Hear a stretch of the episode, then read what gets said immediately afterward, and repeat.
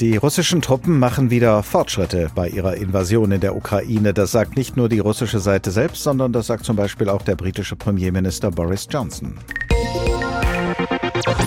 Seien langsame, aber spürbare Fortschritte, und zwar im Donbass, im Osten des Landes. Und dort haben die russischen Truppen offenbar im Laufe dieses Tages so manche Stadt und so manchen Landstrich erobert. Warum sind sie plötzlich wieder so stark, die russischen Truppen?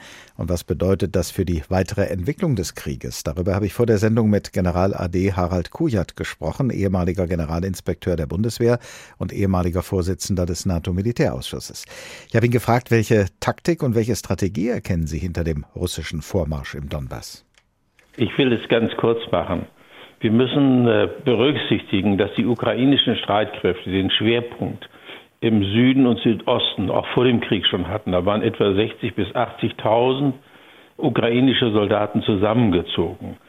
Dies war der Grund, weshalb Russland glaubte, mit einem schnellen Vorstoß gegen Kiew sozusagen den Widerstand zu umgehen, was sich als falsch herausgestellt hat.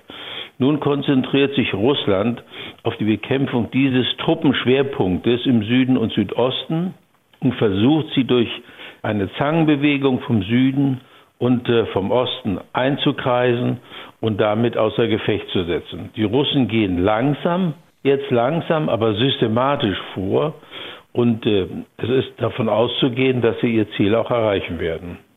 Was könnte denn die ukrainische Armee diesen neuen russischen Operationen entgegensetzen und welche Hilfe braucht sie dazu? Nun, im Augenblick ist die ukrainische Armee sozusagen festgenagelt dort an Ort und Stelle, wo sie ist. Sie hat äh, wenig äh, Manöverspielraum und damit ist sie auch von der Stärke her und von der materiellen Überlegenheit der russischen Streitkräfte her sicherlich nicht in der Lage, diese Umklammerung zu durchbrechen. Und das ist das Problem. Es bedeutet auch, dass sie im Grunde genommen nicht versorgt werden kann von außen, weder mit Treibstoff noch mit Material. Das alles wird durch diese Umfassung durch die russischen Streitkräfte verhindert. Was bedeutet das dann für die Weiterentwicklung, für den weiteren Verlauf dieses Krieges, wenn die russischen Truppen im Donbass mit dieser Methode erfolgreich sind?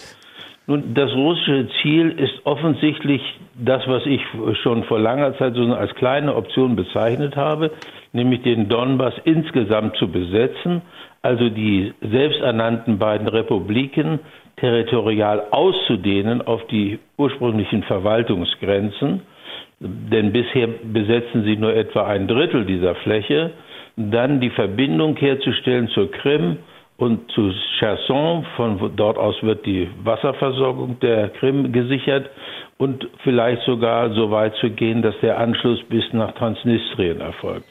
Damit würde Russland diese Option konsolidieren.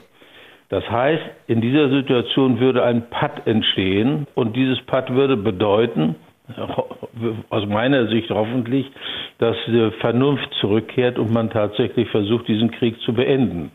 Macht man das nicht, dann gibt es zwei Optionen. Entweder es stellt sich ein langer sogenannter Abnutzungskrieg über weitere viele Monate ein, der zu wesentlich größeren Verlusten noch als bisher führen wird, aber der keiner Seite den Sieg erlauben wird. Oder aber die Ukrainer werden mit dem Rest der Truppen, die sie haben, äh, erhalten sie weitreichende Waffen, wie das im Augenblick in den Vereinigten Staaten diskutiert wird, also Raketenwerfer, und würden dann sogar versuchen, ihren Angriff auf russisches Territorium vorzutragen. Und das wäre eine erhebliche Eskalation der Situation.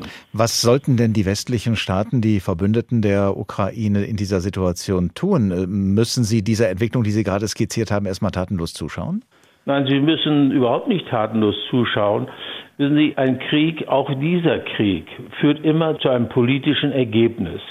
Einen militärischen Sieg kann die Ukraine nicht gegen Russland erreichen. Russland wird einen Teil seiner militärischen Ziele erreichen, so wie ich das eben geschildert habe, aber auch keinen politischen Sieg davon zu tragen.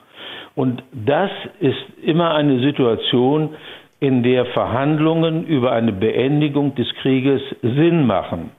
Wir haben einmal schon diese Chance in diesem Krieg verpasst, nämlich zu dem Zeitpunkt, als die russischen Streitkräfte vor Kiew umdrehen mussten. Auch das war eine Situation, die man hätte nutzen können. Wenn jetzt ein zweites Mal eine solche Situation eintritt, dann sollte man jetzt wirklich Vernunft walten lassen und sollte versuchen, den Krieg zu einem Ende zu bringen. Das ist auch das, was Henry Kissinger übrigens gesagt hat.